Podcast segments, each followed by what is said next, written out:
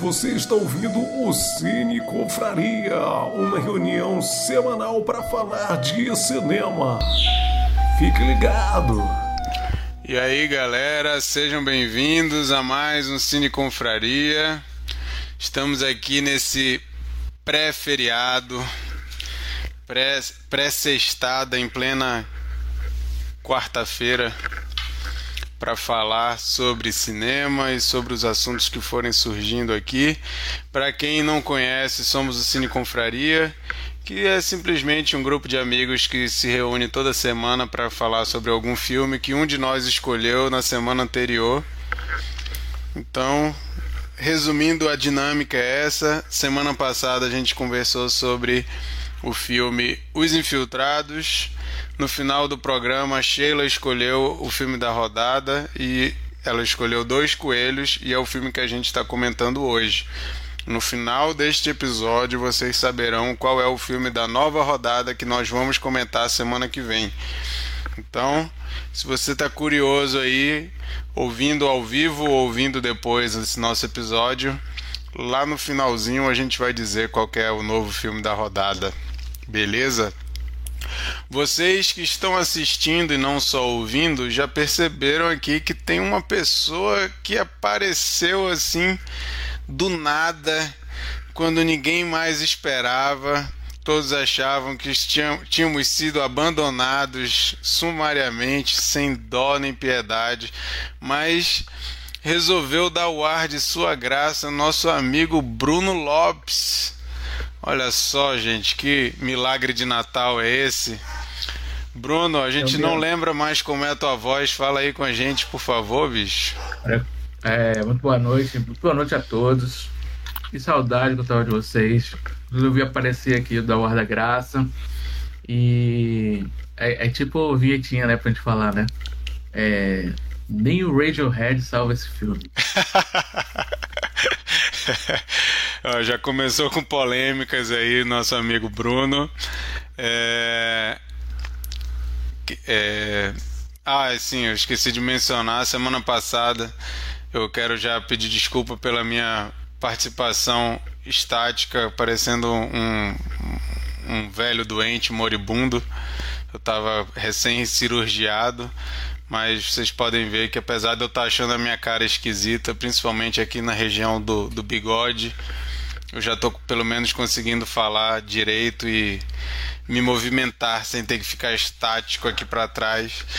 E hoje vamos comentar o filme Dois Coelhos, filme brasileiro de 2012. Antes de começar a falar do filme propriamente dito, alguns recadinhos, né? Sigam a gente no nosso Instagram, arroba Cineconfraria.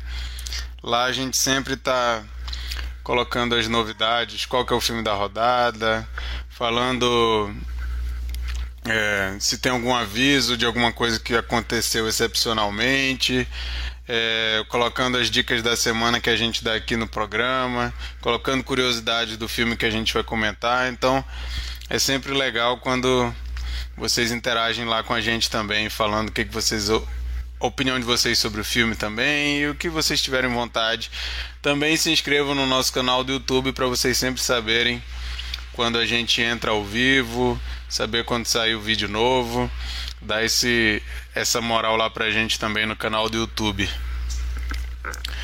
É, e a gente sempre incentiva, você que está ouvindo isso depois, a gente sempre incentiva vocês a participarem ao vivo com a gente no YouTube. Todo dia todo dia não, toda quarta-feira às 22 horas, horário de Brasília, a gente está fazendo uma live aqui para falar sobre o filme.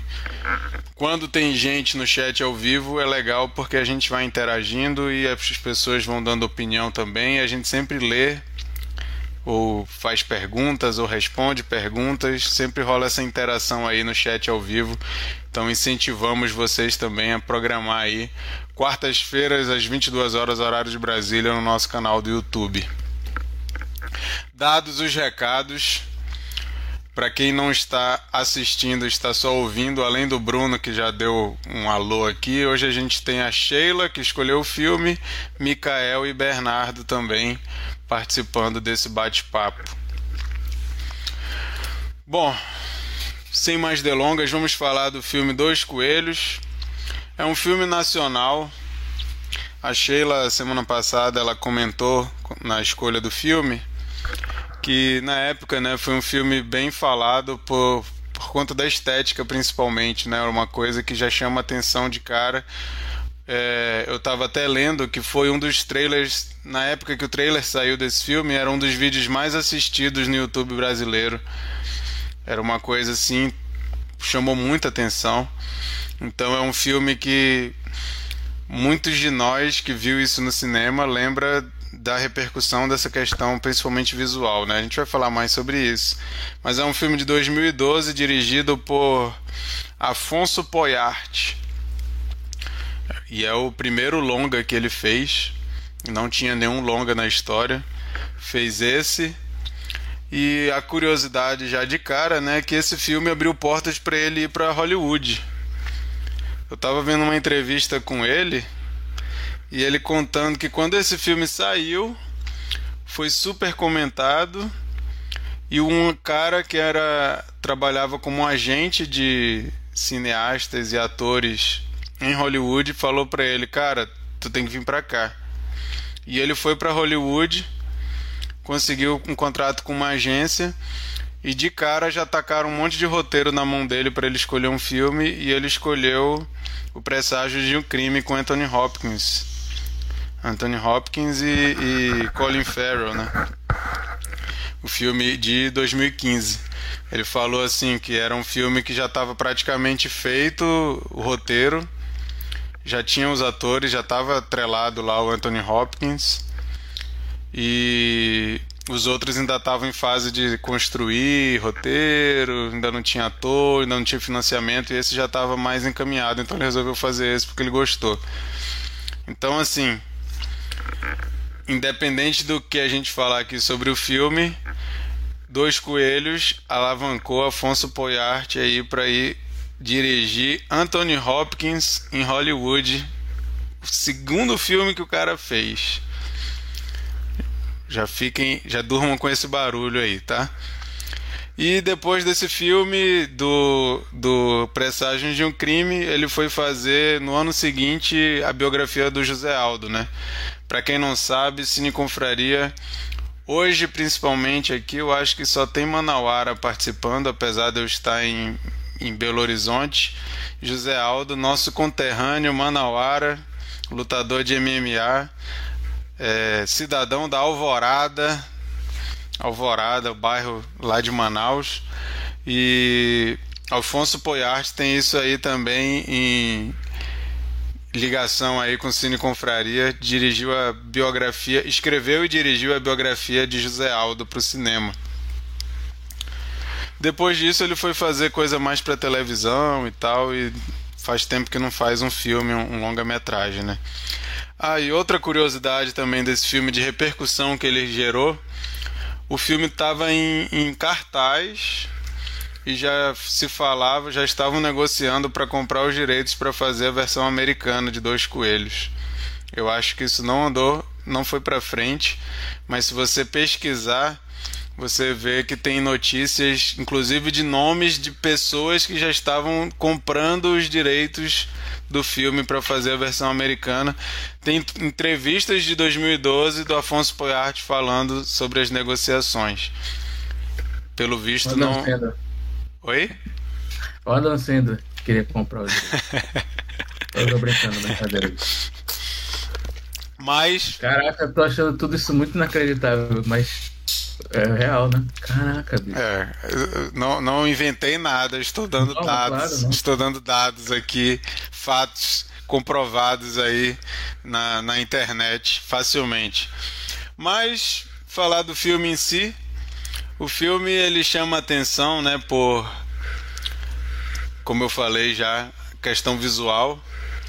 Ele parece um grande videoclipe ele é um filme fruto de uma geração MTV ali que viu muito essa linguagem, né?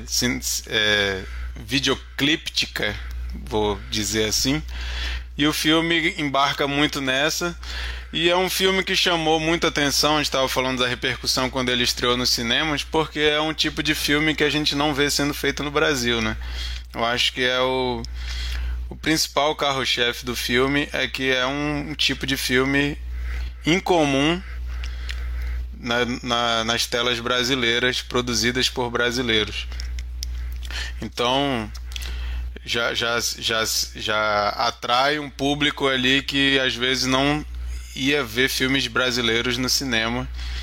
E é um filme que tem uma nota no IMDB bastante alta, assim, se você for olhar.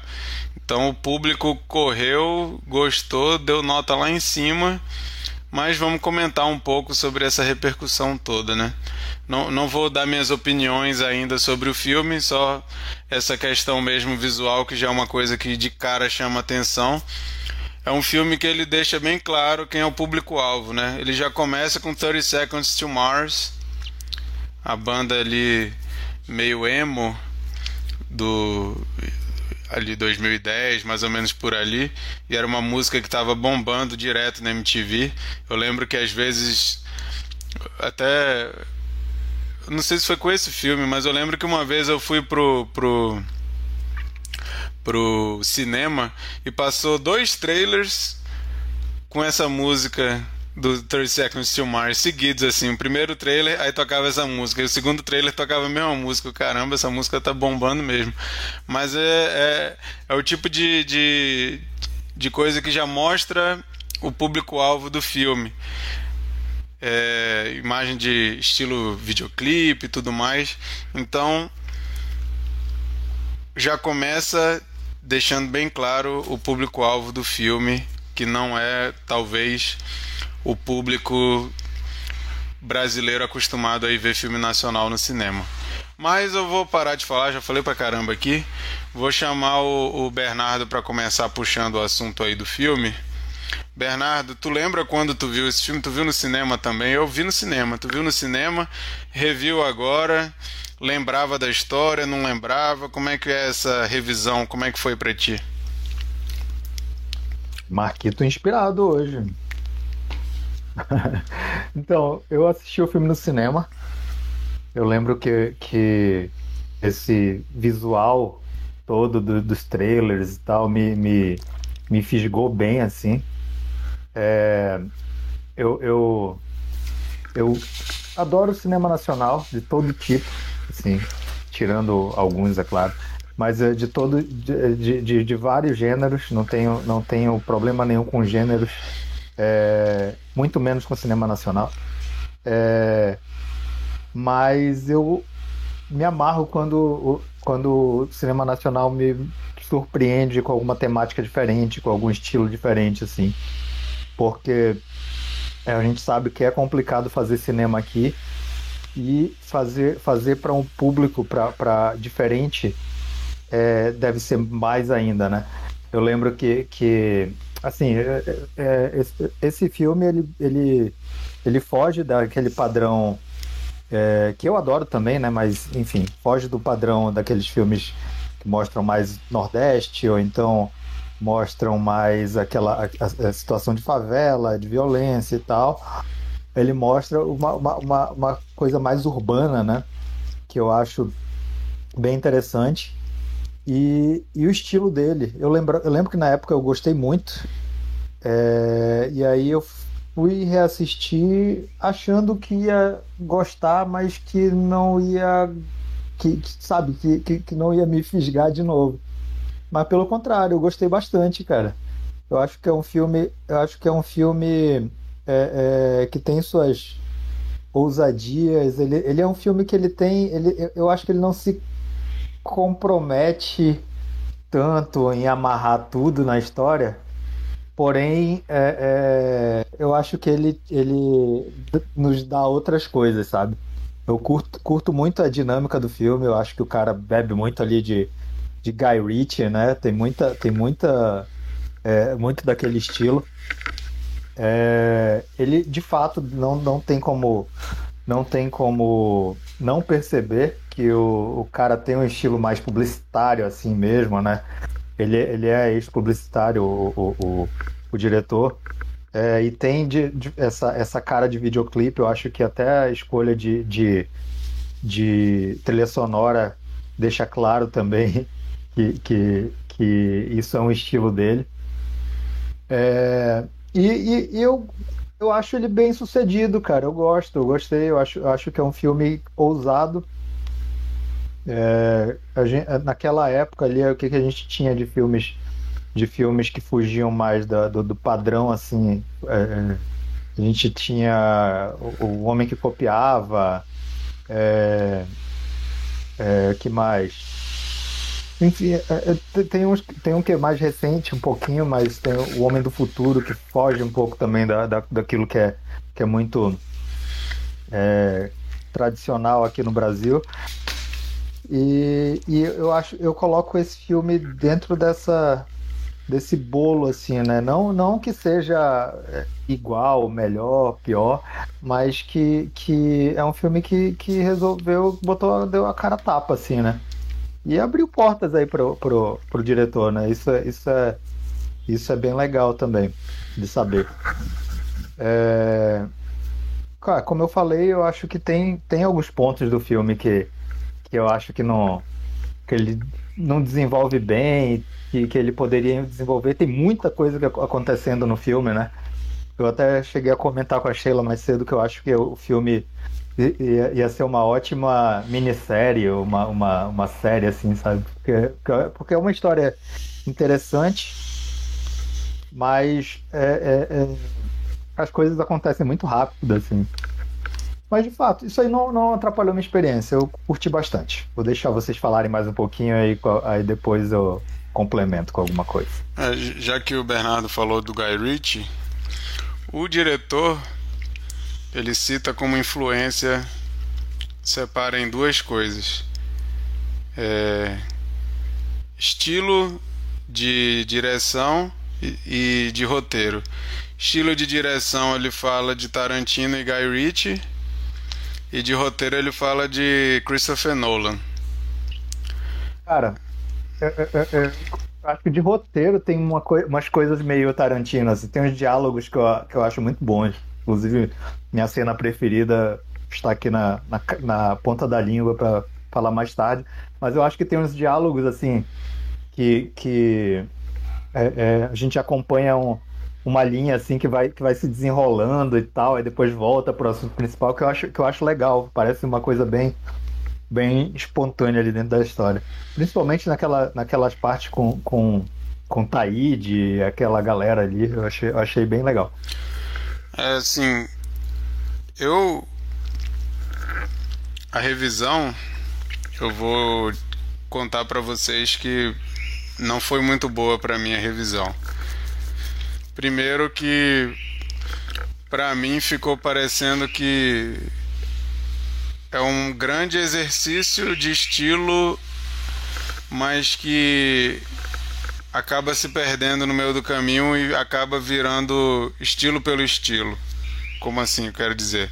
Por exemplo, ele tenta fazer o, o a, a, narrativa da história se basear numa narração em off do, do protagonista. O que às vezes é um caminho muito fácil para ele a gente não ter que ficar pensando em nada, né? Ele te dá tudo de mão beijada. E uma hora isso para e some e não existe mais. Tu fica assim, ué, não era assim que a história era contada e agora. E até o protagonista para de ser o principal e começa a acontecer um monte de coisa e aquele cara já nem aparece mais. Então, a impressão que me dá na revisão é que ele começou com gás, querendo fazer um negócio, mas depois de um tempo não dava mais para continuar e foi por outro caminho.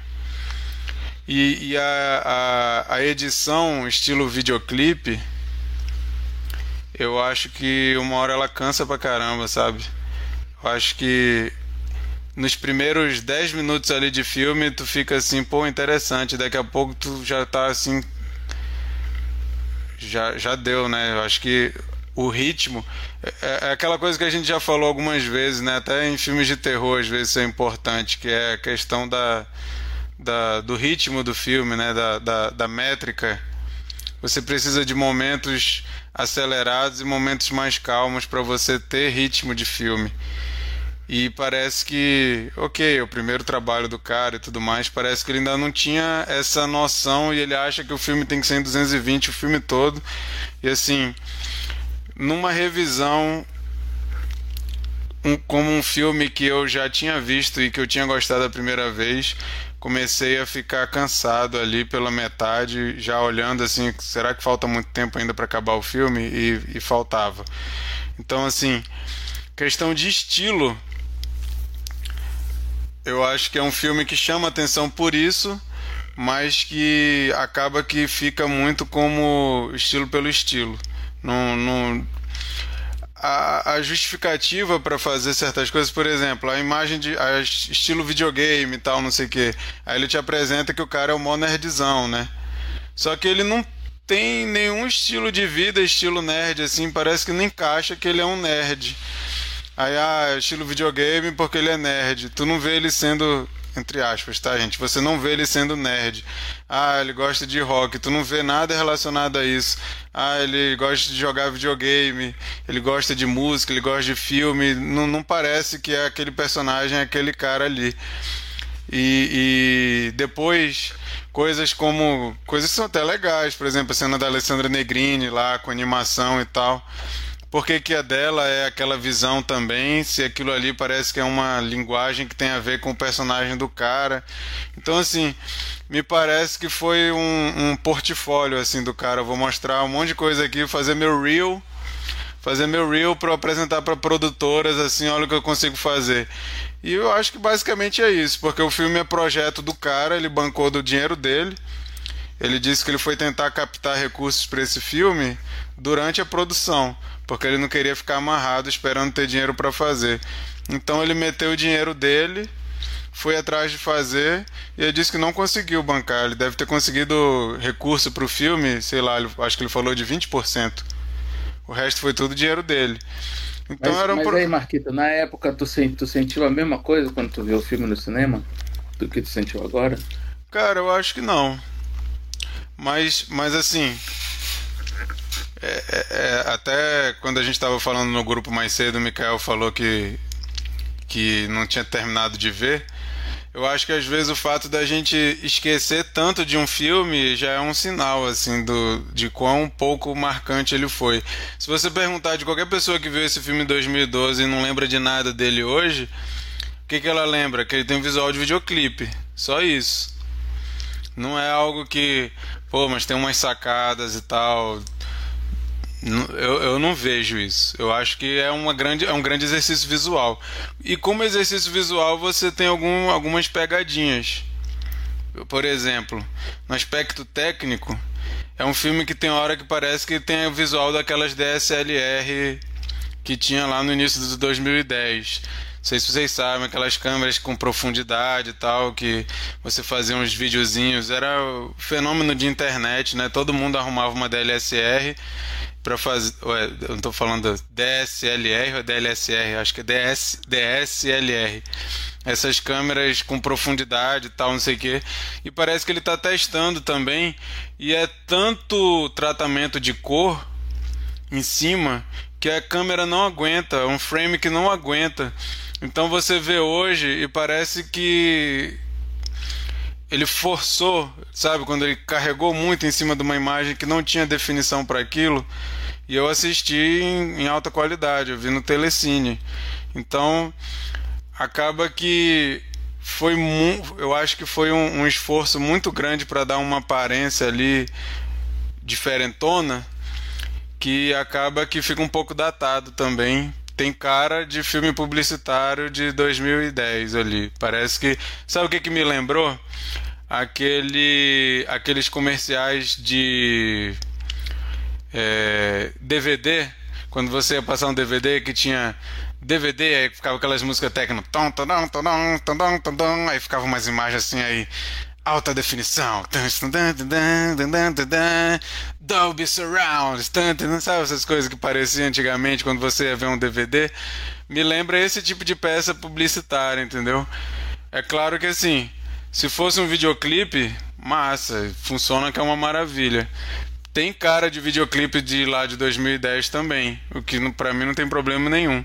Mas como um filme assim, ele fica parecendo que é um mero exercício estilístico que no final é assim, se a gente for, não vou falar de roteiro agora, mas a história que normalmente é o que fica, a história para mim tem umas partes totalmente absurdas que depois a gente comenta.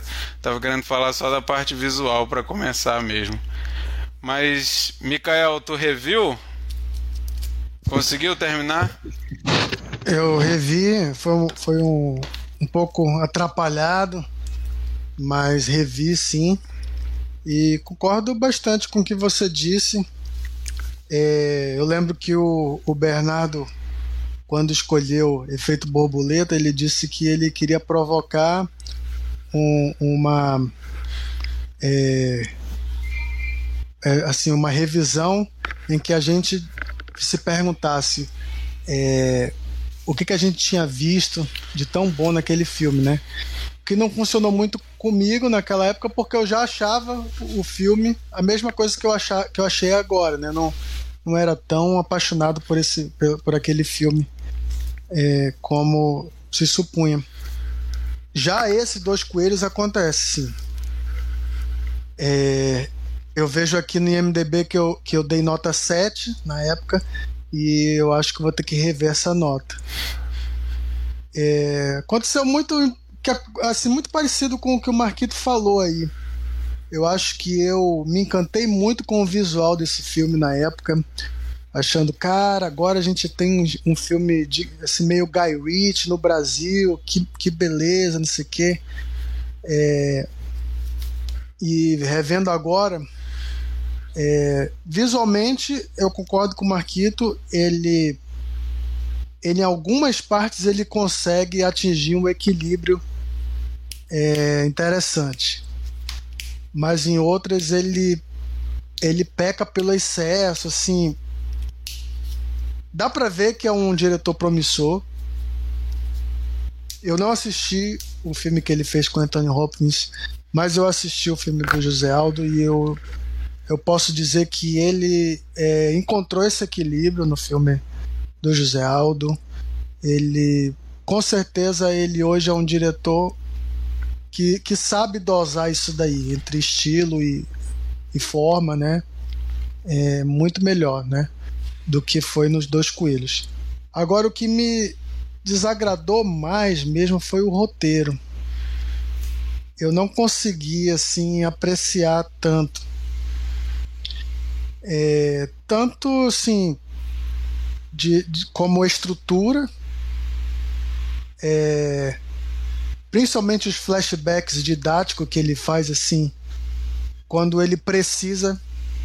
Geralmente ele vai introduzir um assunto, aí parece que ele lembra que esse assunto não foi. Aí, aí como a narração é engraçadinha, aí, aí você é, é aceita né, da primeira vez. Ah, não, ele está sendo irreverente. Mas como ele faz várias vezes uns flashbacks para introduzir coisas que ele já deveria, a gente já deveria saber, então me incomodou bastante. E, enfim, o tipo de, de, de reviravolta é, próprio de filme de filme assim de, de golpe, mas que não fez sentido para mim assim parece que dependia muito do acaso para o plano dar certo. E isso para mim foi bem difícil dessa vez de aceitar. Mas eu sim, acho, eu, eu acho, que a montagem. Eu acho, inclusive, Mikael, que ele não tinha esse roteiro pronto, cara. Eu acho que ele foi inventando no meio do filme. eu não sei. Eu, eu quase Não sei. Porque, é porque para fazer um filme desse tem que ter uma estrutura boa. E eu acho que é. a estrutura às vezes dá um furo, né? Mas Acho que a, a, montagem, sim, eu acho que é uma montagem legal. É, que, que sobrevive, assim, que uma revisão. Acho que ele tem certos lances interessantes que mostram que ele é promissor. Algumas cenas eu acho muito boas, assim, usando até o, o, o a câmera lenta, que aliás a gente falou do Guy Ritchie, mas eu acho que o Zack Snyder também tem uma importância muito grande para ele E. Enfim, eu acho que. É, é um filme que fez muito barulho é, pela inovação. É um filme brasileiro como a gente nunca tinha visto antes. É, com efeitos especiais, com, com uma montagem é, mais próxima do, do cinema hollywoodiano é, e com recursos, né, video, videoclipe, de, de videoclipe assim com é, animações, de animação, é. é que que chama muita atenção, principalmente em 2012 quando quando a gente não, não tinha muito isso, né? É, não sei porque esse tipo de filme não, não se tornou tão presente na, na no Brasil. É, eu acho que. Eu tenho uma talvez, suposição. Esse filme, que... esse filme deve ter sido muito caro e o cara bancou, né? Dificilmente alguém quer bancar fazer um negócio desse. Porque eu acho que não deve ser um filme muito fácil para você vender é. Eu não sei se deu dinheiro. Sinceramente, eu não, não fiz essa pesquisa. Lembro de, de um outro filme mais recente, é, chama O Doutrinador, que ele, ele puxa um pouco para quadrinhos, que eu, não gosto. Sinceramente, eu não gosto. Acho que, que ele é mais equilibrado do que esse, né, do, ponto de vista de linguagem, mas eu acho que, que ele, assim, é, nessa coisa de corrupção, eu não sei se é porque o, o discurso anticorrupção acabou muito muito difícil de, de assim no Brasil ficou meio ficou meio é sequestrado pelo cidadão de bem. Eu não sei se é por isso, mas eu eu, eu ah cara, esses filmes que vão é, de filme de justiceiro hoje em dia assim é, tem que ser muito bem feito para assim o, o, uma construção de personagem muito boa para você é, aceitar o, é, é, as motivações, eu digo assim, sabe? Não tanto pelo, pela linguagem do filme que, que do doutrinador eu acho até interessante, mas eu digo assim, de motivação de personagem. É uma coisa ah, que, eu, que eu penso quando eu, ve, quando eu vejo um filme como esse. Vou passar para ti, Brunão, só um comentário às vezes eu me pego, não, não, não me levem a mal, e não, não necessariamente estou falando em relação a esse filme. Mas às vezes eu acho que a gente tem uma tendência de pensar assim: ah, para ser brasileiro é bom. Ah, pra, ah, não, mas... é, inclusive. É, assim, é, ah, é a, a, não parece filme brasileiro, a gente é, falava. É, é, não parece filme brasileiro. Esse filme é tão bom, não parece nem filme é. brasileiro. A gente falava assim. Ou então a gente fala assim, por exemplo, ah, isso é, para coisa produzida no Brasil, isso ficou muito bom. Nossa, isso é muito bom para coisa produzida no Brasil. Ah, essa banda aqui é muito boa para ser de Manaus e tal. E a gente coloca num, num patamar lá embaixo e às vezes a gente se contenta com uma coisa porque a gente está colocando ela com um, uma compensação ali. E aí eu acho que às vezes se a gente avaliasse com o mesmo filtro que a gente avalia outras coisas, a nossa opinião seria diferente. Mas é claro que a gente também tem que levar em consideração contexto de produção. É claro que não é, não dá para comparar um filme Dois Coelhos com um filme do Guy Ritchie. Não tem nem comparação de você botar as duas coisas ali no mesmo patamar que a gente precisa também pensar nesse tipo de coisa. Mas fala aí, Bruno. Olha, tem uma, inclusive, tu acabou de me lembrar, tu falou de banda de Manaus, eu acabei de lembrar que tinha uma banda em Manaus, nessa época, chamava Ed Ondo o nome dessa banda. e as capas do Ed Ondo, ela tinha as mesmas colorações desse filme. Olha aí a lembrança, hein? Ficaram copiando os caras aí. Na verdade foi o Jansen, né? O Jansen que tirou a foto. Foi, foto do Jansen. Bom, então, eu tava vendo aqui no. O Jansen, um beijo. Eu mando você. A gente tava vendo aqui, eu tava vendo aqui os filmes de 2012, realmente 2012 não foi um, um ano bom assim pro cinema brasileiro, não tem nem como comparar. 2013 teve o Menino e o Mundo, que é um filmaço. Aí sim. Filmaço. Tem outros filmes, é, tem outros filmes massas aqui. Realmente 2012, talvez acho que, não sei, foi um, foi 2012 foi um foi um delírio coletivo. Eu me lembro que quando tinha um, um essa época, é, eu lembro das, das, dos reviews dos amigos, porque eu não fui ver esse filme. Eu fui do contra, sacou? Chegou, chegou todo mundo que chegava e falava assim: bicho, tu precisa ver esse filme. Esse filme é do caralho. Dois coelhos, vai lá ver que é massa. É, é, parece que nem é feito no Brasil, pode crer. Os caras falavam isso, né? Tipo assim, é o Sucker Punch, só que brasileiro. Sucker Punch. Porra, os caras falavam isso e eu, eu ficava empolgado e tal. Só que falaram tanto que eu falei assim, não vou ver. E aí, assim, enfim, e era os mesmos caras que falavam que teatro mágico era bom também. Eu é, bicho, merda, tu, é, então, tu, é, tu é hipster pra caramba, né, bicho? Não vou, não vou, não quero ver, não vou ver. Não vi, aí não vi. Aí passou o tempo eu não vi.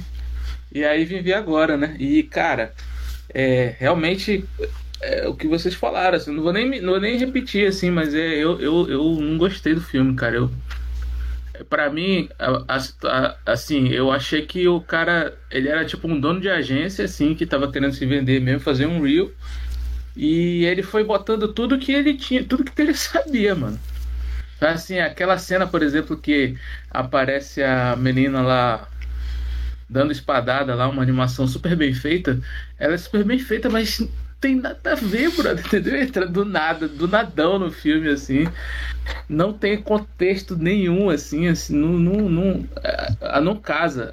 A tecnologia utilizada, ela não casa com a história. Mas, assim, é, eu, eu fiquei aí ele ainda, assim, ainda bota a música, né? Paciência do Lenine, aí ela vira um, um punk rock. ela tá cantando lá, o tempo não para. E, oh, o tempo não para.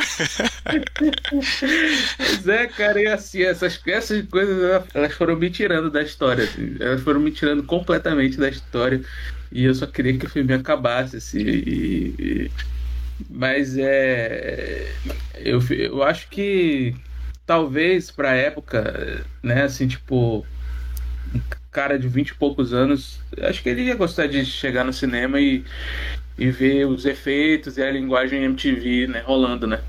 Acho que, acho que talvez o filme pegou porque é, era, era, era a temática da, da época, né? Mas eu acho que em 2012 eu não gostaria, não ia gostar desse filme, provavelmente.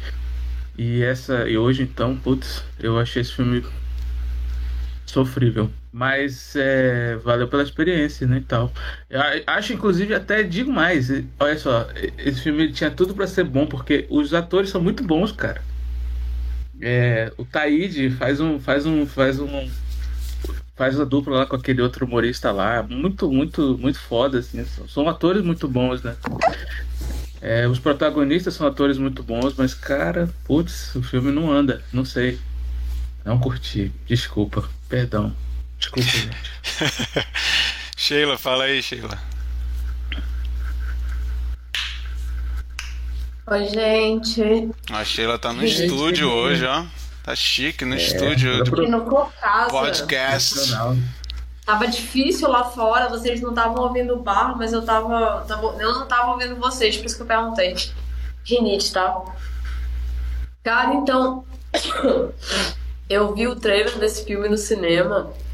E aí, de cara, eu vi o trailer. Eu falei, como pode esse tipo de trailer? Eu falei, fiquei, o trailer é muito potente, fiquei muito surpreendida. E aí, eu fiz questão de ir ali quando estreasse.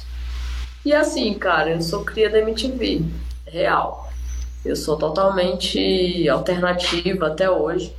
E a ideia de indicação desse filme veio por conta de uma vontade de indicar Assassinos por Natureza. Conversei já com a. A gente tem um grupo no Telegram, a gente conversou sobre isso. E eu fiquei com medo de trazer Assassinos por Natureza, rever ele e quebrar o. quebrar a magia que ele tem em mim tal como a gente fazer, como nós fizemos o exercício de efeito borboleta. E por algum acaso, como linguagens é, disruptivas e linguagens alternativas e narrativas que trazem outros ritmos, eu estava conversando com o B e aí na hora que eu estava conversando com o B me veio dois coelhos na cabeça, assim, nesse, vindo nesse segmento. E aí eu achei melhor trazer, mexer em dois coelhos do que mexer em assassinos por natureza que eu não devo rever que eu acho que eu vou preservar ali o lugar romântico que eu tenho nele para mim. E fui rever Dois Coelhos e assim, desculpa, mas uh, foi a mesma experiência. Eu amei ele no cinema na primeira vez. Eu continuo amando, acho um filme foda. Uh, ele tem questões de contextualização de estética. É um filme de 2012. É, naquela época, é, essa, esse barroco de estilos era normal, né? Só não era normal no Brasil. A gente é a primeira vez que a gente tem um filme brasileiro navegando por esses mares, mas esse, esse essa quantidade, esse, esse não é um high low, é high, né? Tudo high mesmo. Quando o filme é revisto, eu conversei com o Bernardo mais cedo, eu acho que ele, ele é uma colcha de retalhos que peca por ser uma colcha muito grande, por ter muitos retalhos, mas que no resultado final não incomoda, não me incomodou. A minha experiência foi ótima, eu continuei adorando o filme, adoro o roteiro. Eu acho que ele entrega. Eu gosto da forma como ele me entrega as informações paulatinamente. Eu acho que o filme inteiro ele entrega segredos e contextualiza personagens é, de forma a me surpreender sempre. Ele vai sempre te dando uma outra faceta, ele vai te dando uma outra faceta. A, a, a, a Júlia, né? A Júlia, por diversos momentos, ela é a mulher do advogado, e num determinado momento ela tem um caso com o bandido, e em outro momento, na verdade, ela é parceira do do cara, do personagem principal, e eu gosto muito de, de receber essas informações a, a longo prazo. Acho que isso torna o filme dinâmico para mim, torna o filme interessante, foi me surpreendendo a longo prazo a, a quantidade de estilos fotográficos e, e de estética é, realmente encharcado, mas não me incomodou a longo prazo. Eu só achei engraçado que tem coisas que são super. Tipo assim, a gente vai atualizando. Tem um efeito que está em praticamente todas as cenas, que é o efeito que a gente tem um filtro no Instagram que é muito popular hoje, que é o Hood H-U-J-I, que é um hype, assim, até hoje é muito hype. E o, esse efeito de Instagram, ele tá o tempo todo ali, em 2012 não era, não era, não era essa estética. E aí ele fica mesmo over nessa coisa, mas ele conversa muito com a Sheila do alternativo, com a Sheila do, do, do, videoclipe. Acho a trilha sonora muito boa, né? Acho que ele traz vários elementos ali. É legal ver um filme nacional trazendo uma mescla uma mescla de estilos. E o que, que eu gostaria mais de comentar, meu pai? Deixa eu pensar. Eu não, não, não vou me estender muito. Minha experiência continuou muito boa, tão como a primeira. Eu vou até pensar carinhosamente. Marquito no grupo pediu para eu rever Assassinos por Natureza, assim, de peito aberto, né? E eu pensei em rever. Talvez eu continue gostando muito ah, com muito cuidado, mas é isso aí. Eu tive a mesma experiência, mas eu sou aquela, eu sou aquela filha da MTV, eu sou alternativona, eu gosto de uma doideira, eu gosto do rolê, do rolê de Sérgico, acho que é coisas que fogem a abordagem me interessa também. E eu, uma coisa que eu gosto muito do filme é dele te entregar a primeira pintura, o primeiro quadro. Ele começa com um quadro inicial em que ele tem a mulher, o garoto, um pouco ali meio escondido o cara e a cena do acidente. E ele vai montando ao longo do filme aquela cena toda, todo mundo estava ali. Eu gosto muito das surpresas, eu gosto muito de trocar de opinião, né? Entender que ah, ela estava com ele naquele momento, então e, e, ter esse quadro decodificado ao longo do filme. Foi assim que eu vi. Então, para mim, a experiência foi super positiva. Tô muito satisfeita, gostei pra caramba. Massa. É, a questão de, de ser cria da MTV não é uma coisa que é, atrapalha a minha experiência. Eu também sou. Eu também gosto, mas assim, a, a, minha, a minha dificuldade é que normalmente a linguagem ela tem um propósito, não é só a linguagem, ela não é só mero exercício de estilo quando os filmes conseguem fazer isso, assim, a minha opinião, né? Quando o filme consegue fazer isso de uma forma que ela é aliada na forma de contar a história, Eu acho que ela tende a funcionar mais. A história, a gente, a gente não falou de roteiro, né? O Mikael falou um pouco. Tem umas coisas que para mim não fazem o menor sentido. Por exemplo, ele escolheu o Taíde para assaltar o negócio lá. Depois que o cara roubou o celular dele, ele vai na cadeia. Na, aí vai pede pro cara. Aí, ele escolheu o Taíde ou porque ele achava que o Taíde era um grande bandido que ia conseguir roubar 2 milhões de dólares de um bandidão e o cara era um bandido de motinha mas ele confiou, ou ele pensou, não, esse cara não vai conseguir. Só que se ele não conseguisse, o plano dele ia por água abaixo. E se ele conseguisse, ele tinha que conseguir, mas a ponto de depois ele não ser forte o suficiente para o grandão poder ir lá e pegar. Então, é umas variáveis assim que. E tipo, para mim o pior de tudo do roteiro é no final o grande plano dele é entregar a mulher dele com a filha para o outro lá e eles estão lá felizões de mãos dadas caminhando. O cara perdeu a esposa e a filha, o filho, não sei, por causa daquela mulher e do, e do cara que atropelaram os dois. Mas tanto ele aceita de boa ficar com a mulher que matou a, a, a entre aspas, que matou a, a, mulher dele, a filha dele e a, e a filha dela, como aceita todo o plano lá do cara que, que fez isso. Bicho, assim, pra mim não faz o menor sentido. Aquele desfecho eu fiquei. Meu Deus do céu, não lembrava que era assim que acabava esse filme. É, é muito... Não, é, não só isso, né? O, o, a, o grande questão do filme é o, o Edgar é, punir todos, né, que, que inclusive ele mesmo, né, uhum. por ter se safado, é, por ter se safado do, de, um, de uma de uma pena. E eles tentam enfiar um, ele, um, contexto ele... político ali também, super assim. Joga Não, aí, tá, ó, tá, política, ele, joga aí. Todo mundo é punido, todo mundo é punido que, que tá envolvido. Menos a Alessandra Negrini. Parece que ele perdoou ela ou, ou, ou fez vista grossa para ela de não, alguma forma. Porque... Não só perdoou, como virou a mulher dele, felizona. Então... Não, eu digo do Edgar, assim. O Edgar puniu todo mundo, inclusive o pai. Ah, dentro sim. do plano, né? Uhum. Mas ele não puniu a, a, a mulher que, que ajudou ele a, a, a, se, a se safar da cadeia, né, da, é, da é, pena. Ele é tipo o grande mártir que se sacrifica para dar um filho e uma mulher para o cara que ele matou os dois. Só que ele faz tudo aquilo, mata um monte de gente, acontece um monte de desgraça, ainda entrega de mão beijada, parece que a mulher era dele, assim, ó. Essa mulher aqui é minha, mas eu vou te dar, ó. Ó como eu sou bonzinho. Tá vendo essa mulher maravilhosa aqui, Alessandra Negrini? Vou te dar ela no final, tu aceita ela, tá bom? Ela matou tua mulher também, a tua filha, mas aceita ela que ela é gente boa. Não, beleza. Aí vou lá tirar foto de mãos dadas não, não é caminhando na praia. Não é, não, não é que ela matou. Não, matou entre aspas aspas. É, ela, ela, ela ajudou ele a sair impune, né?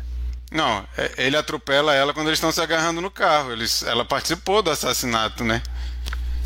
Você sabe não, mas como, época... como assistente de promotoria, eu digo assim. Não, como, mas, eu, mas como eu tô namorada... falando que ela matou, ela matou no acidente. O acidente os não, dois eu não mataram. digo que ela. Não, não, não tô nem dizendo desse ponto. Porque é, é, aí, aí tu, tu, tá, tu tá dizendo que ela teve culpa também. É culposo, mas, é um homicídio mas culposo. Criminalmente, criminalmente ela, ela, não, ela não, não responde. Ela não tá dirigindo o carro. Eu tô falando como assistente de promotoria. Ela não ajudou ele a, a, a, a ficar impune? Não era uhum. isso que ela fazia? Sim. Então, ela não deveria ter, ser punida também? Além do advogado, além do do, do, do, do bandido lá, do, do... Ah, cara, a parte, é, o roteiro é uma bagunça só. Pra que, pra que que o cara lá que era o, o, o, o, o viúvo, pra que que ele tava seguindo o Edgar e o Edgar saindo, ele vem correndo com a arma. Ele atrapalhou tudo, bicho. Ele atrapalhou é. tudo, não fazia o menor sentido, é só pra fazer uma cena ficar em câmera lenta. E, cara, o ambiente é mó aberto e ninguém acerta um tiro em ninguém, bicho. É muito bizarra aquela cena. Assim, super bem feita, climático e tal, mas, bicho, aquilo ali é muito absurdo, aquela cena, bicho. Eu fiquei assistindo assim, oh meu Deus do céu, que cena é essa, cara? Ninguém consegue.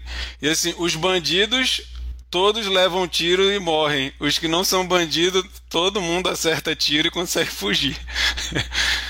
Não, sabe é, que essa, é, Sabe que essa confusão do roteiro, é, eu tô te falando, é, é, os bastidores de quem não viu o filme na época, né? essa confusão causou teoria da conspiração, assim, na época. Eu vi as pessoas falando assim, mas tu entendeu mesmo o filme, sabe? É, rolava essa teoriazinha da conspiração, assim, porque tinha essas, essas coisas que não estavam muito amarradas. Agora, quando, mas, quando, mas eu, quando eu falo do. Quando eu reclamo dos flashbacks, eu vou. Agora que a gente está discutindo abertamente, eu vou dar um exemplo. É, o, o sensor de aproximação é apresentado. Mas quando ele já está lá no, no, no, ela está pulando para fora do carro, aí ele tem que fazer um flashback para mostrar que tinha dizer de... que é, tinha dois chips, né? Isso daí, é, no, dentro de, de, de construção de roteiro, existe a pista e a recompensa. Você dá uma pista lá no início e aí no final as recompensas. Só que você você dá no início, você dá você não faz um flashback para dar retroativamente a pista. Tá, tá entendendo o que eu quero dizer? Uhum. É o flashback fica didático porque a gente era uma informação ali que a gente não tinha que a gente já deveria ter. Entendeu? Não necessariamente, né? Eu fiquei muito satisfeito em ter informações novas ao longo do, do filme. Não, eu, acho, eu, eu, acho que é um recurso muito fácil, assim. Ah, vamos botar eu mais uma coisinha aqui. Vamos botar mais uma coisinha aqui, aí a gente explica tal coisa. Aí, ah, mas sabe tal coisa? Ah, mas pera aí que eu ainda não contei pra ah, você. É. Aí vai e bota outra coisa. É, não é isso, isso que eu tô falando. Eu tenho que concordar com o Mikael. Eu lembro, eu lembro muito de um filme que me incomodou muito e usou esse recurso, é aquele Now You See Me, lembra? Ah, sim, do mágico, dos mágicos, Nossa, né? Esse filme é Cara, é ruim. Esse filme, eu lembro que quando eu assisti, eu fiquei muito indignado no final. E ele, ele de fato, ele de fato usa, usa desse, desse recurso. É, assim. E, e outras coisas que, por exemplo, o, o, sensor faz o barulhinho. Inclusive, ele descobre que vai explodir por causa do barulhinho. Mas na cena da entrega da mala, tá fazendo barulho e ela continua andando para perto. Tá pi, pi, pi, tá altão já. E eles estão lá, um do lado do outro na mala. E o cara gritando: larga a mala, larga a mala. E tá lá, pi, pi, pi, pi. Aí, pô, eles não estão ouvindo esse barulho. Ah, não, Alessandro Negrini ainda bota o orelha assim ó, na mala. Nossa, tá fazendo barulho. E continua indo. Aí já em outra cena começa o pi, pi, pi. Eles já começam a correr. Tem uma bomba. Eu, pô, ainda agora eles não sabiam que esse barulho era de bomba, agora eles sabem. Então tem, é. tem umas incongruências assim que é bizarro. Esse cara não tinha esse roteiro pronto. Certeza absoluta, absoluta. Teu não, eu acho que é, é, essa questão que eu estou reclamando agora, ele poderia ter introduzido essa informação junto com a outra, né? Eram dois sensores, um de aproximação e o outro de, de afastamento, não sei qual é o nome. Porque aí quando ela fizesse, a gente ia na hora clicar aqui, pô, o, o outro sensor, entendeu? É, aí, eu... aí sim eu ia, eu ia dizer, pô, é, é, ia me sentir recompensado por, por guardar uma informação útil é. do, do, roteiro. E tem uma coisa também que, por exemplo, esses roteiros que eles têm que ser muito é, relevados para você comprar a ideia, porque é muito absurdo, assim, muito improvável. Normalmente eu acho que eles dão certo quando o filme ele assume uma característica assim meio de sátira, de, de não se levar nada a sério. Por exemplo, tem um filme com Mark Wahlberg que eu lembro que eu gostava, que ele era ridículo. Eu não lembro agora o nome. Era um filme de ação. Ele era muito ridículo, assim. Não vai dizer, vai me dizer que era tiro e queda, aquele tiro e queda. Não sei se é tiro e queda. Não sei se era esse. Eu sei que era um filme que ele era muito ruim, assim, de filme de ação que. absurdo. E ele era justamente isso. Outros filmes, assim, por exemplo, filmes que são de ação que não precisa fazer muito sentido, tipo Adrenalina com Jason Statham, que é legal pra caramba, mas o filme não se leva a sério em momento nenhum. Esse filme, eu acho que se ele não se levasse tanto a sério, se ele se apresentasse mais canastrão, ele faria mais sucesso Cara, no, Mas nesse sabia sentido. que. Tu, tu sabia que eu, eu compro a, a ideia desse filme dessa forma? O, tanto que pra mim o final me incomoda, é o que mais me incomoda do filme, porque no final é aquele negócio que, que, que ele mostra uma solução como se fosse Plot a, twist, a melhor assim, né? solução do mundo, assim. Então aquilo ali quebra um pouco pra mim o, o filme, mas demais, no mais eu até eu embarquei assim, sabe, na, na, na, na onda do, do, do, do de É, tem- estilo tem- e tem uns de- de personagens- diálogos e tal. É, te- tem uns personagens que encaixam assim nesse lance mais satírico mesmo, por exemplo, os bandidos. Todos e- os bandidos são os melhores personagens. Aquele magrelinho lá da espada, ele é muito massa, aquele, aquele magrelo lá é o, é o melhor personagem que tem.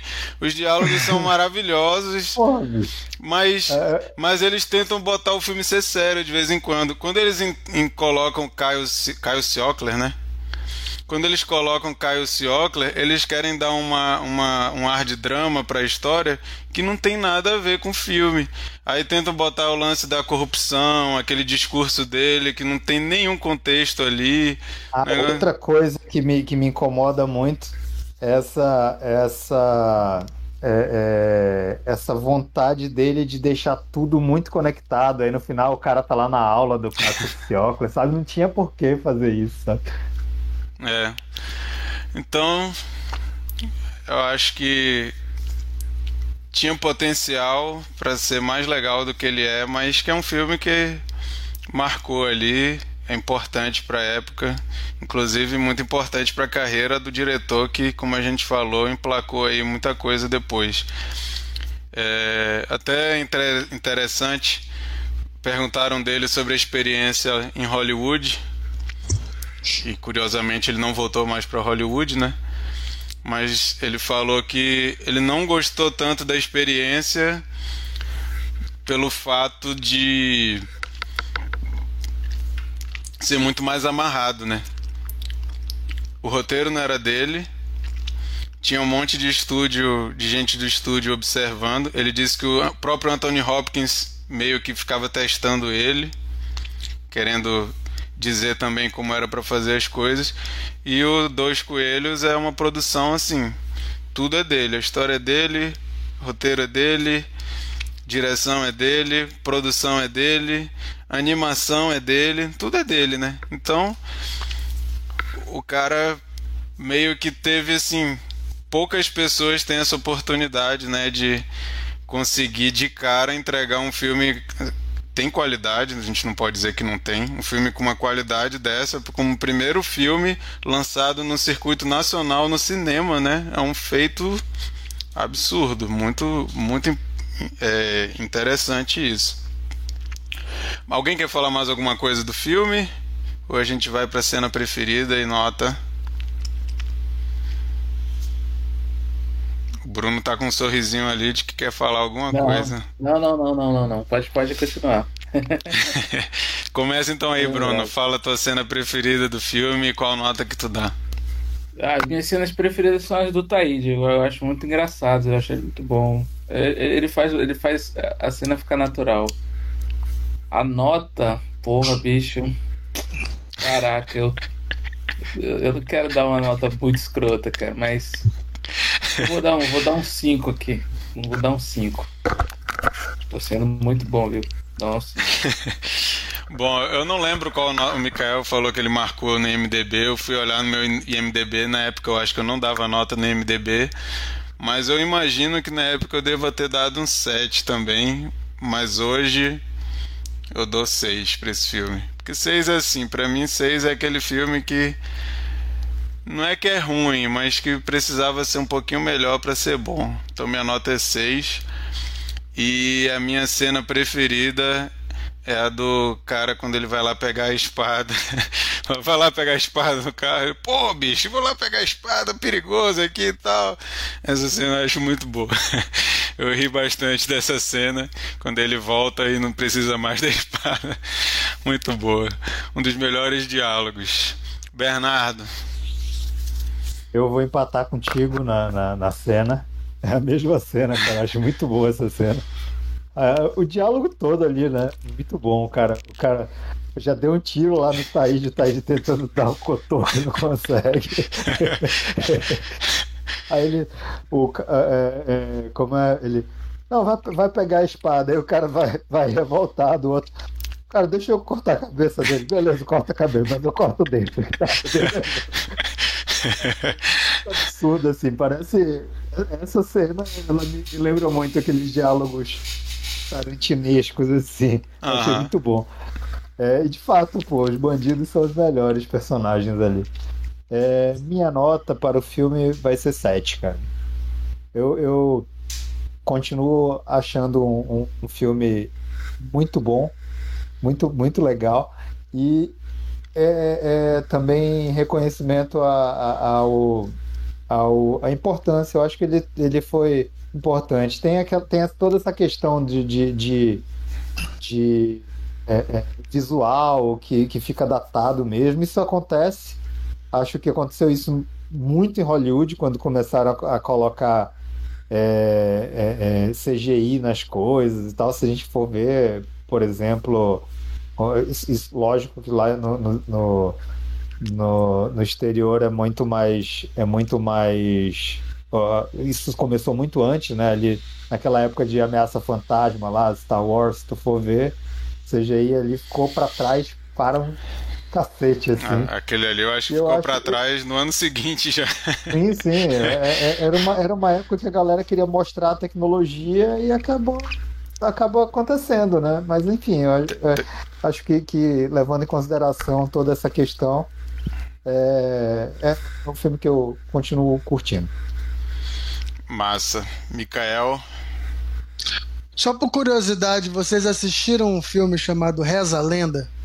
Com o Kawan Raymond, que Não ele era é. anunciado como o Mad Max brasileiro. Ali sim eu acho que é tudo errado. Cara, é... só uma curiosidadezinha. Eu, eu não gosto do filme do, do José Aldo, cara, do mesmo diretor. acho, acho muito ruim. Pô, bicho, esse cara tá merda, mano. Eu não vi. Eu não vi o filme do Zé Aldo, não. Quando escolheram ah. o ator que ia interpretar o José Aldo, eu me senti ofendido de uma forma. Como é que o José Aldo pode ser interpretado por aquele rapaz? É tipo como se eu fosse, sei lá, interpretado pelo. Sei lá. Bota um cara bonito aí. Tem condição, tem que botar um cara amazonense, com o nariz assim e tal, papá. Tem que ser pelo menos, pelo menos baixinho, né? Querendo... Botaram o cara alto. Pô. Tu, tá, tu tá querendo demais já. Pô, a história, a história fica um... inverossímil demais, cara. É, não Fala, Mikael, eu te interrompi, foi mal. Reza a lenda, Mikael. Não, não só para saber se vocês viram Reza a Lenda, porque é, foi outro desses filmes que, que queriam dizer assim, é um filme hollywoodiano do Brasil, assim, sabe? Na época que o trailer é bem estilizado, isso aqui. E, e não chega nem perto do, do resultado desse, na minha opinião. Verdade.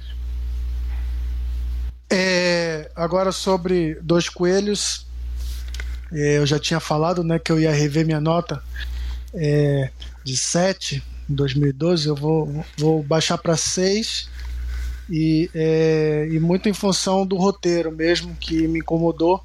Eu continuo achando a montagem muito boa e a questão de direção, eu acho que em alguns momentos ele, ele atinge um equilíbrio entre estilo e, e, e conteúdo, mas, é, mas é algo que ele, que ele deve né, desenvolver ao longo da carreira dele.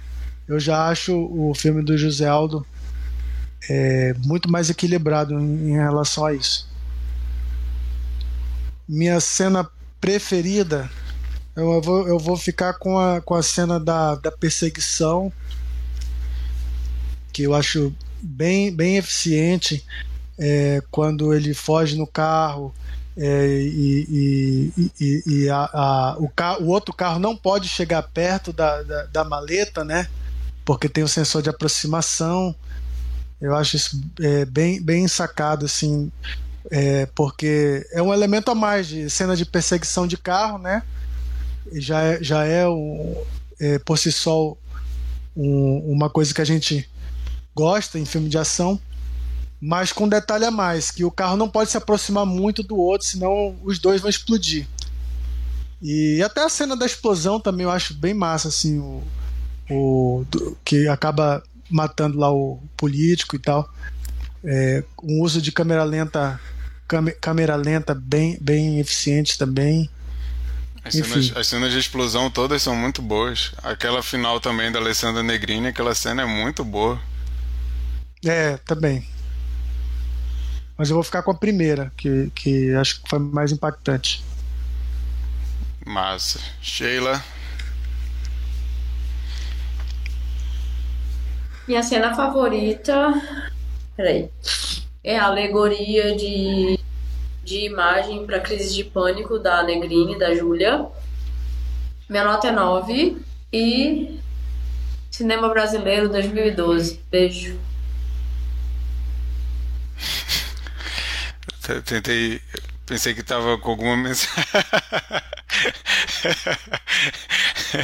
para quem tá só ouvindo, a Sheila mostrou o dedo aqui agora. É... Vamos então uma rodada de dicas da semana, o momento que a gente traz aqui alguma coisa para indicar para vocês para o seu momento aí de procura de entretenimento filme, música, disco, quadrinho, livro, jogo, qualquer coisa a gente traz aqui para contribuir para o seu momento aí de lazer ou de reflexão. Brunão, você que faz tempo que não traz suas dicas aí, fala pra gente o que, que você vai indicar hoje. Já veja bem, eu tenho uma dica é, cultural brasileira inacreditável, incrível é, o algoritmo do YouTube me deu esta joia deste artista cearense chamado Getúlio Abelha. Getúlio Abelha é uma mistura de Joelma com Marilyn Manson. É isso. Meu e eu quero que vocês vejam grandes sucessos de Getúlio Abelha, como Laricado e o último clipe agora, Tapuru. Um, uma música excelente. A Sheila vai gostar. Tenho certeza que a Sheila vai gostar. Caramba. Getúlio Abelha, Tapuru no YouTube. Maravilha. Já, já estou curioso. Vou, vou atrás. Mikael, tua dica. Bom, eu vou eu vou aqui pegar uma dica que eu descobri no, no Cinema em Cena. Tem uma coluna agora chamada é, Cinema em Streaming. Acho que é isso. É Cinema em Streaming que é assinada pelo Hélio Flores, um, um twitteiro aí do, do é, de, sobre cinema, já das antigas, ele escreve muito sobre cinema no Twitter. E agora ele está assinando essa coluna. E apesar de ser o nome Cinema em Streaming, não é só sobre cinema, tanto que ele, ele indicou um, um, uma série documental da HBO Max que chama How with não How to with John Wilson. Acho que é John Wilson, né? Mas tem esse nome esquisito. É... Deixa eu só confirmar aqui se é John Wilson mesmo.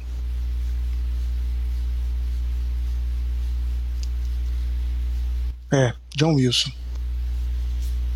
É, o que, que consiste esse. esse, esse é, é, são, são episódios curtos de meia hora e nenhum deles tem conexão com o outro. Mas sempre começa com How to, né? Que o primeiro episódio, por exemplo, é How to Make Small Talks, né? como é, fazer é, as conversas triviais do dia a dia, né? Não sei como é que a, que a gente fala, é puxar conversa, né? Puxar conversa fiada. E ele vai explicar como é que se faz isso. É, agora, o que vai virar, né? Nunca, nunca o episódio termina do jeito que começa. Isso que é mais, mais maluco. É, tu não sabe para onde ele vai levar isso e ele, e ele filma muita coisa assim. Parece que ele sai da cidade é, filmando a esmo e depois ele monta uma coisa é, coesa. E aí ele, ele entrevista um cara que ele é, ele se passa por garotinhos de 12 anos porque ele desmascara pedófilos na internet. Aí eles, ah, esse cara deve saber muito sobre small talk porque ele, ele faz isso na internet. Aí ele entrevista esse cara, aí ele resolve acompanhar o cara, aí depois ele é, ele pega um cara num hotel onde está tendo um evento da MTV, aí parece que o cara tá super de boa, se divertindo da vida e tal, e ele começa a pegar uma faceta do cara que será que esse cara é realmente é, ele é aquilo que ele, que ele aparenta e tal? Ou será que ele não tem uma faceta assim melancólica por trás assim? Eu sei que é, é muito interessante assim. Sempre são temas aleatórios e ele sempre leva para um lado que tu não tá esperando. Entendeu? E pô, é um cara que a partir de agora vou até acompanhar é, John Wilson, porque ele ele tem um, uma coisa assim autoral que acho que ninguém está fazendo. De, de, de, pegar coisas triviais e lançar assim em, em alta noia assim filosófica pra gente, entendeu? Então eu vou referendar aí a dica do, do cinema em stream, do, do cinema em cena. E vocês podem conferir no HBO Max. Legal. Sheila. Cara, a gente. Uh... Meu Deus, tá. Uh... Graças ao Casarão de Ideias aqui em Manaus, que é uma sala de cinema, né? Sala de cinema alternativo. Eu tive contato com o cinema do Ali Muritiba e a gente já trouxe aqui Deserto Particular, já foi parte de, de um episódio do Cine Confraria. Basta buscar, basta buscar no ou no, nas plataformas de, de podcast ou no nosso canal do YouTube. Então a gente ficou bem, bem curioso pelo que ele poderia apresentar, né? Roteiro bem interessante. E ele lançou em rede nacional, em cadeia nacional, um novo chamado Jesus Kid. Estreou essa semana passada no Brasil e aí o Casarão já trouxe na estreia.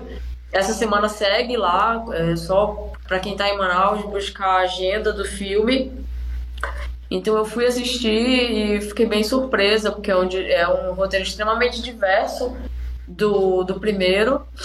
É um humor muito peculiar, ele é, ele é muito nonsense. Ele, é, eu ouvi falar, eu dei uma lida rápida. Ele meio que trata os absurdos no, no Brasil no Brasil conturbado como a gente tem hoje. É, ele tem muito desse nonsense. Paulo Miklos é um filme cru, é um filme livre e é um filme meio sem.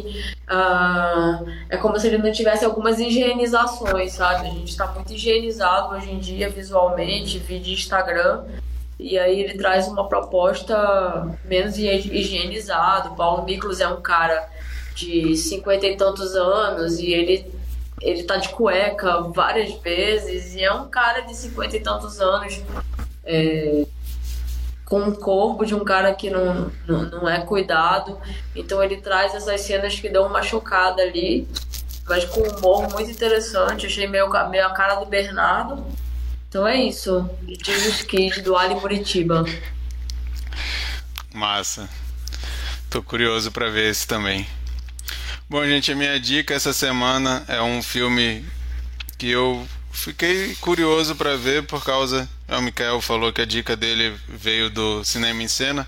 A minha dica veio do o amigo aí Quarenteners, um cara que eu comecei a seguir durante a pandemia, que dá dicas de filme. Quarenteners, se você ouvir esse nosso episódio, um abraço aí para você.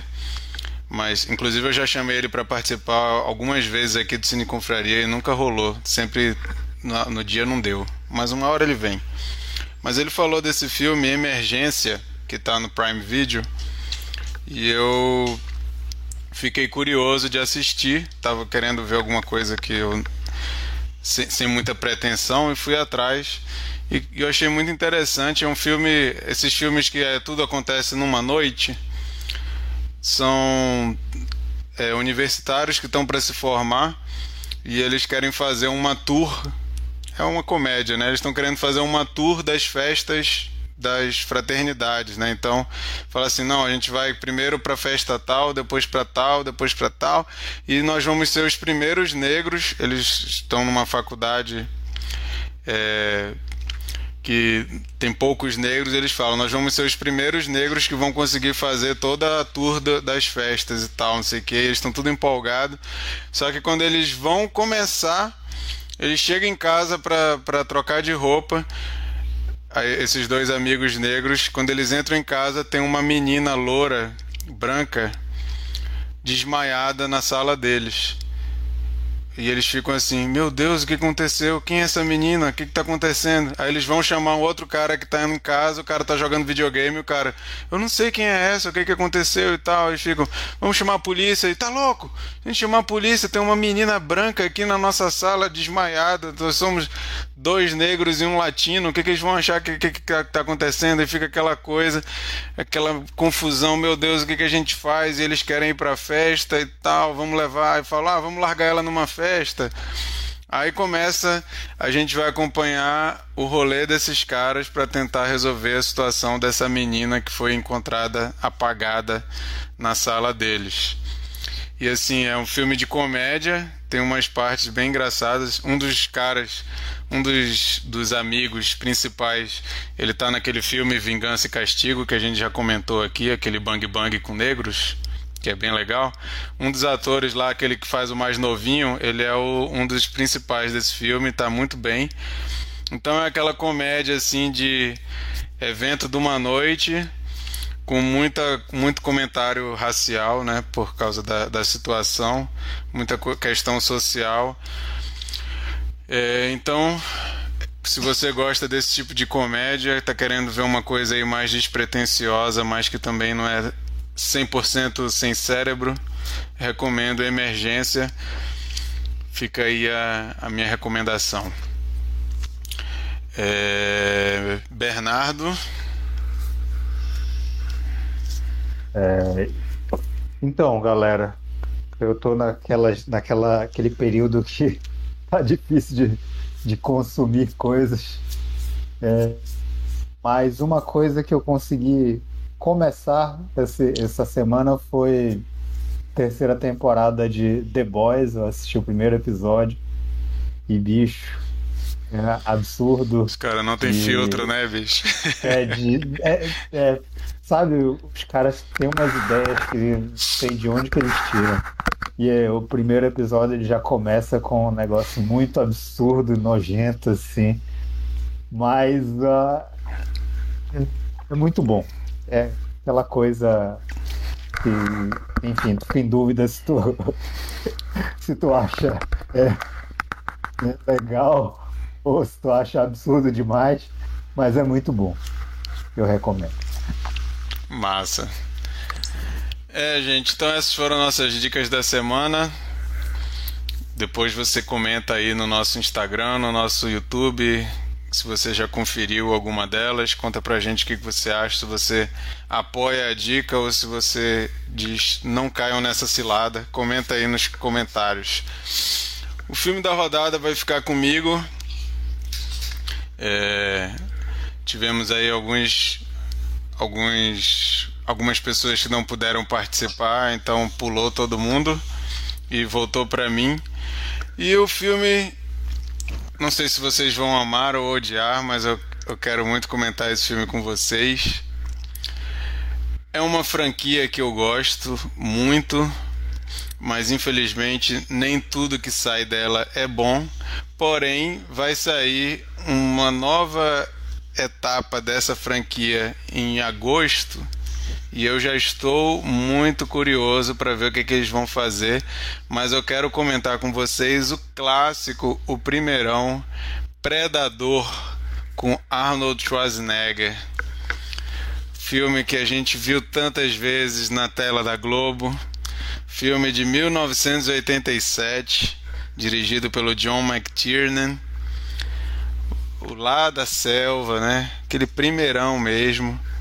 Eu gostaria de rever esse filme e nada melhor do que rever comentando com vocês aí. Mais uma vez vamos fazer esse exercício de rever um filme e pensar: será que presta ou será que era melhor não ter revisitado? Aí Não sei. não tem como errar, não, cara. Não tem como ficar ruim, não, esse filme, pô. Eu, eu, eu, acho que, eu acho que não tem como ficar ruim, não, mas a gente já viu hoje aqui que tem pessoas que mudam de opinião, outras não, e vamos ver, né? O, o efeito borboleta, eu acho que todo mundo ficou com o pé atrás, né? Vamos ver o Predador. Mas fica aí meu convite. Vamos assistir o Predador. Ele está no Star Plus, se eu não me engano. Eu tenho quase certeza que está no Star Plus. Então tá facinho aí de achar para assistir. É, Mas esse filme aí é tão clássico, tão antigo que se bobear deve ter uma cópia dublada disponível no YouTube completo, velocidade 2 até se bobear. Mas aí fica o convite. Hoje estamos gravando esse episódio no dia 15 de junho. Então, no dia 22 de junho, daqui uma semana, às 22 horas, horário de Brasília, estaremos no YouTube comentando Predador, filme de 1987. Não é nenhum dos outros que saiu depois, tá, gente? Aquele último, principalmente, que é bem fraquinho, não vejam aquele. A gente está falando do de 1987 com Arnold Schwarzenegger. Esperamos vocês semana que vem às 22 horas, beleza? Obrigado todo mundo que ouviu. Beleza. Obrigado Bruno, Bernardo, Micael, Sheila, todo mundo Valeu, que gente. ouviu ao vivo, todo mundo que está ouvindo depois. A gente se fala então semana que vem, dia 22 às 22 horas. Falou! Valeu. Beijo. Valeu.